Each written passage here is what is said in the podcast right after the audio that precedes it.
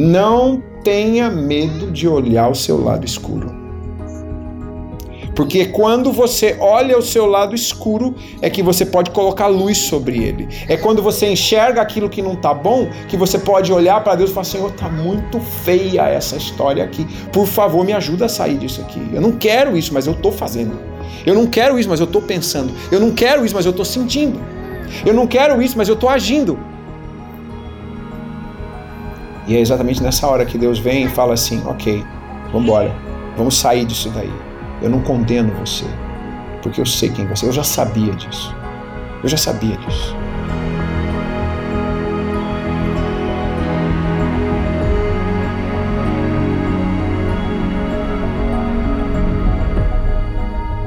Olá, eu sou Arine Oliveira e este é o podcast O Som da Paz.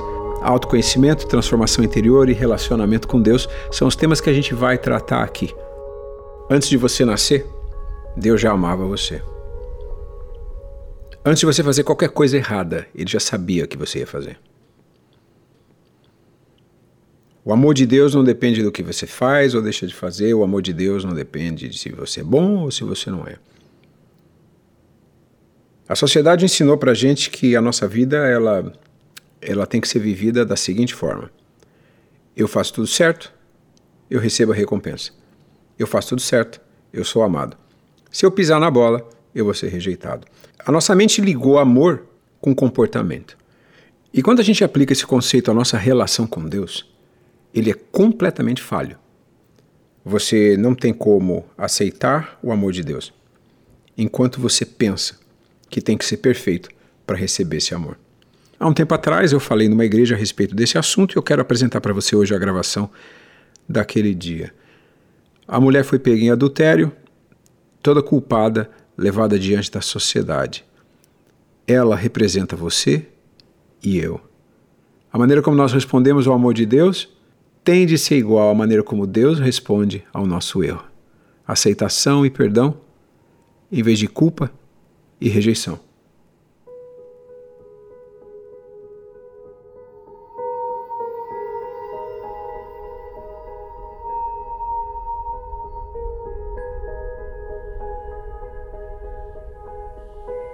Boa noite. Boa noite. Como é que vocês estão? Bem. Tudo bem? Uma das piores coisas que existe na vida de uma pessoa é ela enxergar algo, olhar um caminho e dizer: eu não mereço, eu não sou digno de, disso aqui. Ou eu não posso fazer isso daqui porque eu não vou ser aceito. Ou então, eu não, cara, eu já errei demais, eu não, eu não posso receber isso daqui. E de um jeito muito particular, cada um de nós carregou ou carrega alguma coisa dentro de si que está relacionado com uma vergonha, um senso de culpa, de inadequação, de não poder, na verdade, se entender ou compreender como as coisas são, de não achar que tem valor, de não achar que faz sentido, de não achar que merece. Existem padrões sociais que a gente viola, existem padrões morais que a gente viola, existem situações que a gente foi acusado sem ter violado nada. De um jeito ou de outro, a gente carrega vergonha, a gente carrega culpa. E, e na noite de hoje eu quero ler com vocês uma história que existe na Bíblia e que é muito conhecida, e a gente pode fazer várias leituras dessa história. Aquela mulher que foi pega num ato de adultério, que foi levada para Jesus para ser condenada à morte. E essa história está no livro de São João, capítulo 8. E aí no verso 4, os homens chegam e trazem a mulher diante de Jesus em praça pública. E dizem assim: colocando a mulher no meio, disseram: Mestre, essa mulher foi apanhada no ato de adultério e, de acordo com a lei, Moisés nos diz que elas têm, tais pessoas devem ser apedrejadas. Essa mulher, ela tem uma vergonha pública e ela foi trazida diante de Deus. E ela não tinha o que falar, porque afinal de contas pegaram ela mesmo ali naquele lugar. Ela estava mesmo assim, daquele jeito. E eu imagino até que não deram muita chance até para ela se vestir e se arrumar direitinho. Já foram catando ela pelo cabelo e levando embora. Porque a sociedade machista, ela não, não vai ter muito essa preocupação. E agora, diante de Jesus, o que é que ele vê? Ele vê uma pessoa exposta publicamente a uma vergonha muito grande. Você já foi exposto ou exposta a uma vergonha grande publicamente? Alguma vez você teve que se colocar diante de uma situação onde você foi talvez demitido ou demitida, ou que você teve que responder alguma coisa, que você foi colocado de, de uma forma humilhante na frente das pessoas? Essa mulher foi. E ela foi acusada exatamente pelas pessoas que deveriam protegê-la, que eram os líderes religiosos. O fato de uma pessoa ter uma liderança religiosa não implica ou significa que ela seja representante de Deus. Jesus foi claro: pelos frutos você conhece uma pessoa. E os frutos de um líder, eles têm que ser vistos na maneira como o líder trata as pessoas com quem ele se relaciona e quem ele lidera. E eles levam a mulher lá e o senhor fala o quê? Afinal de contas, ela foi pega em adultério e a lei diz que tem que matar, tem que apedrejar. O que, nós vamos, o que o senhor vai fazer? É o que eles estavam querendo. Se Jesus falasse apedreja, mas como é que o senhor pode ser, ser tão ríspido e rígido com uma pessoa? Não é misericórdia? E se ele falasse, não, não, não pode fazer nada, então eles vão dizer, mas e a lei? Como é que fica? Cadê o respeito? Cadê a moral? Então eles encurralam Jesus numa situação onde qualquer que fosse a resposta dele, ele estaria na cabeça deles, na verdade, em desvantagem. Só que como tudo que vem dele não não faz parte daquilo que a gente imagina ser o convencional, ele se ajoelha e começa a escrever no chão, e eu acho que o que ele escreveu no, no chão foram os erros daquelas pessoas. Porque ele escreve no chão e ele fala: aquele que tiver sem pecado entre vocês seja o primeiro a tirar a pedra. E eles vão embora. Eles foram, eles expuseram a mulher e agora Jesus está expondo a hipocrisia deles. Muito bem. Aqui acontece, eu não, eu, como eu falei, eu não quero me demorar nisso, porque a, o encontro dele com ela é o encontro dele com você e comigo. E eu quero focalizar a atenção nisso. Quando eles ouviram isso, eles saíram um a um, a começar pelos mais velhos. É, será que os mais velhos saíram primeiro porque eles tinham mais erros na, na, na lista deles? Ficaram, olha só, todo mundo foi embora ficaram só Jesus e a mulher. Então agora você está diante de Deus que vai exercer e vai dar um julgamento para você. Afinal de contas, você fez uma coisa errada, você não devia ter feito, e agora você está diante dele. E ele vai falar para você, ele vai pronunciar o julgamento dele. Endireitando-se Jesus, porque ele estava agachado escrevendo. Ele nem olhou para eles. Ele nem se deu ao trabalho de olhar para eles, levantar para eles e confrontar. Ele ficou simplesmente abaixado. Vocês não merecem. O que vocês estão fazendo com essa pessoa é absolutamente insano. É desumano. Como vocês, como líderes, podem estar assumindo uma posição dessa. Ele nem, nem se deu o trabalho de responder, de falar coisas mais do que aquela frase. Quem tiver sem pecado pode começar a tirar pedra. E a mulher está lá parada. Eu imagino que ela também deve estar tá completamente envergonhada, arcada no chão, talvez até jogada no chão ali, porque a situação como era. E Jesus então se endireita e não vendo ninguém mais além da mulher, ele olhou em volta, só está ela ali.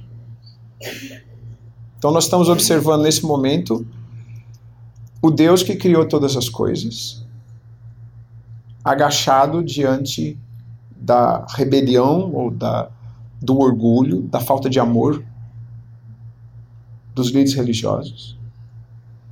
E também está agachado diante de uma pessoa que cometeu um erro. Sim, ela errou. E ela representa você e eu. Cada um de nós, em algum momento da nossa vida, a gente fez alguma coisa errada, a gente escapou a gente saiu do limite, a gente fez o que não devia, a gente escolheu um caminho que não devia escolher. E a gente, pego publicamente ou não, a gente carregou a culpa E talvez alguns de vocês ainda hoje estejam carregando a culpa aqui. Estão trazendo dentro de vocês culpas, vergonha de situações que aconteceram no passado. Só que o melhor momento na vida de uma pessoa é quando ela enfrenta todos aqueles demônios que existem dentro dela, sejam eles reais ou imaginários. E eu falo demônio aqui no sentido figurado. E elas olham para si mesmas no espelho e falam a verdade, sem querer esconder, sem mentir, sem querer colocar panos quentes ou mostrar que as coisas não são como elas são. Na verdade, a gente deixa de lado a máscara da hipocrisia e se apresenta diante do espelho apenas com a realidade do rosto que nós temos.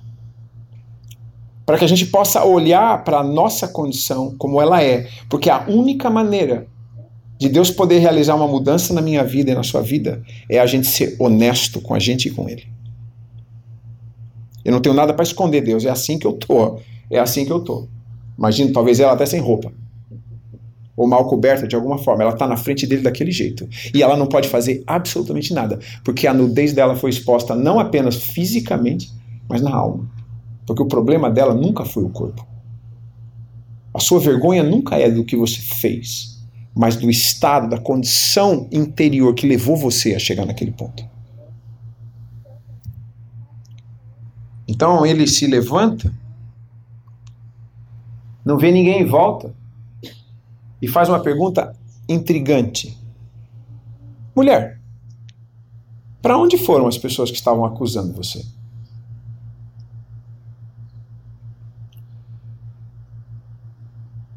Jesus nos provoca há uma reflexão muito mais profunda do que simplesmente as coisas que a gente faz ou deixa de fazer. Ele nos, nos provoca a pensar nas culpas que a gente carrega e que não são nossas, porque elas vêm da sociedade que as impõe sobre nós. Já não bastasse o peso que eu tenho que carregar pelos meus próprios erros, eu ainda tenho que viver e conviver com a sua condenação? Já não bastasse todas as coisas que eu tenho que carregar do meu passado a minha família, tudo que me fez chegar onde eu cheguei e de entregar e vender o meu corpo, eu ainda tenho que lidar com você, sociedade, que faz com que a minha culpa pareça pior ainda do que ela é? Será que eu posso encontrar perdão no irmão que olha para mim e que sorri, mas o abraço é cheio de espinhos? Essa mulher, ela recebe de Jesus não aquilo que ela estava imaginando, porque ela pensou, bom, todo mundo foi embora, mas ele tem um, ele está aqui ainda, ele é Deus e talvez ele tenha uma pedra na mão. E se ele resolver me matar? E se ele resolver atirar a pedra? Porque afinal de contas, eu mereço essa condenação, eu mereço esse castigo. Eu errei mesmo. Só que existe algo aqui. Quando Jesus faz a pergunta para ela, Mulher, onde é que estão as pessoas que estavam acusando você? Ele está, na verdade, ampliando o espaço de raciocínio daquela pessoa e fazendo com que ela pare de olhar para sua própria culpa e passe a perceber que existe uma outra dimensão que ela tem que prestar atenção, que não é a dimensão humana. Nós não somos culpados porque fazemos coisas que as pessoas não gostam. A nossa culpa ela é muito mais profunda porque ela vem da nossa desobediência à lei de Deus. Ela vem da nossa desobediência, da nossa rebeldia, da nossa separação do modelo divino. Se as pessoas nos culpam ou não, isso é só uma derivação do fato inicial. O fato inicial é que nós estamos em rebeldia com Deus. E é por isso que esse encontro é muito importante. Porque aqui Deus mostra como ele lida com a nossa rebeldia. Onde estão os teus acusadores? Ninguém te condenou? Existe alguma coisa para condenar em mim, Senhor? Existe alguma coisa que eu preciso de condenação? Existe alguma coisa que eu mereço condenação? E provavelmente quando ele falou essa, essa frase para ela, fez essa pergunta, ninguém te condenou? ela deve ter pensado: como que essas pessoas foram lá, me pegaram, me trouxeram aqui em público e foram embora? Por que, que isso chegou onde chegou? E a resposta dela é simples: Não, Senhor, ninguém. Ninguém me condenou. Só que quando a gente está diante de Deus e se sente culpado, não faz diferença o que as pessoas pensam da gente. Porque diante dele, a nossa culpa é culpa. E aqui, ele reproduz aquilo que ele tinha falado antes para Nicodemos, em São João 3, no capítulo 3, no verso 17, ele diz: O filho do homem não veio para condenar, mas para salvar. E ele olha para ela e diz assim: Eu também não condeno você. Vai. E não faz de novo. Como é possível eu estar culpado diante de Deus e ser recebido com ele, por ele com essa resposta? Porque na nossa educação, na maioria das vezes, provavelmente, eu acho que se eu perguntasse aqui quantos de vocês é, vão responder sim, aqui a maioria vai responder sim, a pergunta que eu ainda vou fazer, mas na nossa educação, essa seria a maneira que os nossos pais ou figuras de autoridade iam tratar com a gente? Hã? Se a gente faz alguma coisa errada, o que, que acontece? Hã? É tora, não é? Agora, o que é que Jesus está ensinando é que nunca há felicidade no erro. Mas Deus não nos tira do erro, nos mostrando uma condenação onde não exista redenção. E e eu fico tentando imaginar qual teria sido a resposta dessa mulher quando ela ouve de Jesus: Pode ir embora para casa, não faz mais. Muda de caminho.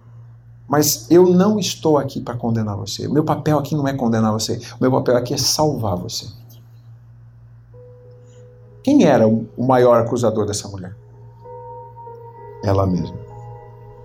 Exatamente. O seu maior acusador é você mesmo. Você é o seu maior acusador. E por que, que isso é importante lembrar? Porque nenhuma palavra que Deus fale, nada que aconteça na sua vida, vai ser efetivo se você não aceitar a sua própria condição e também se perdoar por aquilo. Os erros que você cometeu, e aqueles que talvez você ainda vá cometer, eles precisam de uma cura completa. E a cura completa é: eu errei, Senhor, me perdoa, eu quero ser perdoado e eu aceito o fato de que eu cometi esse erro e que eu vou mudar. Mas eu não vou carregar contra mim uma coisa pela qual Deus não me condena mais.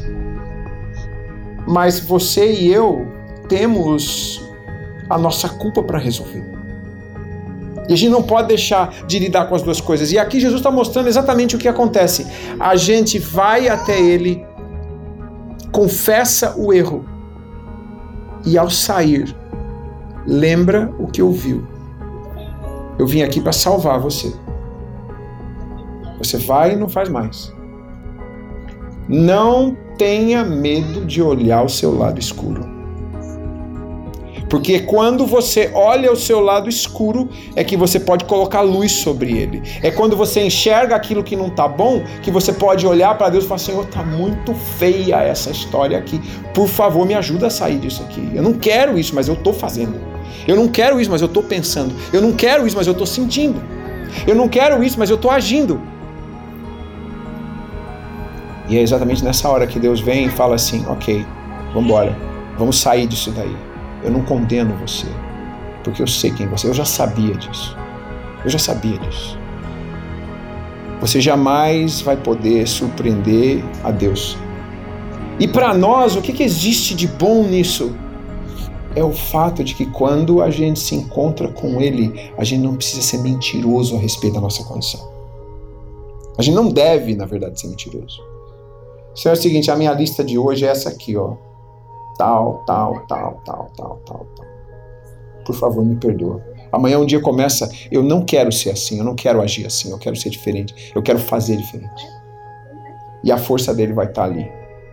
E se você estivesse no lugar daquela mulher, se sentindo mal, culpado, talvez você esteve nesse momento em algum ponto da sua vida onde você se sentiu para baixo. Cara, eu, eu sacaneei com a minha mulher, eu sacaneei com meu marido, eu roubei o meu, meu patrão, eu, eu sacaneei com o meu funcionário, eu, eu fiz isso aqui que eu não devia ter feito, eu fiz aquilo que eu não devia ter feito. Quando você está naquele momento baixo, eu quero que se você é, olhar esse momento onde você esteve, se imaginar como aquela mulher. E naquele momento que você está sentindo toda aquela vergonha, você levantar o rosto, e ao levantar o rosto, você vai ver Jesus na sua frente. E que expressão você vai ver no olhar dele? Que expressão você vai ver no rosto dele? No seu pior momento, como é que Deus vai olhar para você? Se a frase que ele falou para ela nos dá alguma dica, nem eu também te condeno. Vai e não pegues mais. Se a frase que ele falou para ela pode ser alguma dica para nós a respeito desse eventual encontro que você pudesse ter com ele, o olhar que ele teria para você diante da sua vergonha, da sua tristeza, seria o olhar de alguém que te ama, a face do amor olhando para você e falar, filho assim, filha, é o seguinte, eu sei, eu sei, você escorregou, eu sei, você caiu, você está fraco, você está fraco, você precisa de ajuda. Mas eu estou aqui para salvar você disso, eu estou aqui para resgatar você disso. Eu não estou aqui para colocar mais uma pá de cal em cima do seu buraco. E é isso que a gente tem de lembrar que quando a gente vê alguém lá embaixo, a gente tem que agir da mesma forma. Quando a gente vê uma pessoa que está com dificuldade, que ela está pisando na bola, que ela está fora do lugar, a gente não pode pegar um taco de beisebol e socar na cabeça dela e ainda falar no nome de Deus. Porque esse não é o comportamento divino. Nós vamos agir com as pessoas da maneira como a gente quer que Deus haja com a gente, não é assim? E se no momento que a gente está fraco, a gente está precisando, que a gente está fragilizado, a gente quer perdão, então a gente deve oferecer perdão para as pessoas quando a gente vê que elas não merecem. Porque Deus dá o perdão para nós quando Ele vê que a gente não merece. E a beleza disso é que depois que ela, que acontece essa história, ele, ele volta para as pessoas e ele diz: Eu sou a luz do mundo. Quem me segue não vai andar em trevas, mas vai ter a luz da vida. O que vocês acabaram de ver na história com essa mulher mostra exatamente a escuridão da raça humana. Mas eu não quero falar de escuridão. Eu quero falar que eu sou a luz do mundo e quem escolher a luz do mundo não vai viver mais nessa escuridão. A gente consegue progresso e mudança na nossa vida quando a gente focaliza a nossa atenção naquilo que a gente quer se tornar, não naquilo que a gente não quer ser.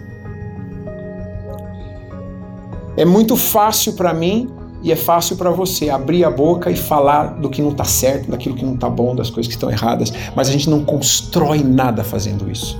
A gente constrói quando a gente oferece soluções. A gente constrói quando a gente propõe caminhos, a gente constrói quando a gente dá um, uma direção. E no caso da nossa própria vida, a gente não pode, gente, nós não podemos viver uma vida onde a gente passe dia e noite pensando, se sentindo culpado, imaginando aquilo que a gente fez de errado, ou sendo levado pela vida, mas sempre assaltado por aquela assombração, aquele fantasma, aquele demônio da nossa culpa, daquilo que aconteceu lá atrás. Você não pode continuar na sua jornada carregando um peso que Deus quer tirar de você, ou até já tirou de você, porque você talvez até já tenha pedido perdão para Ele nisso. Só que você não se perdoou ainda.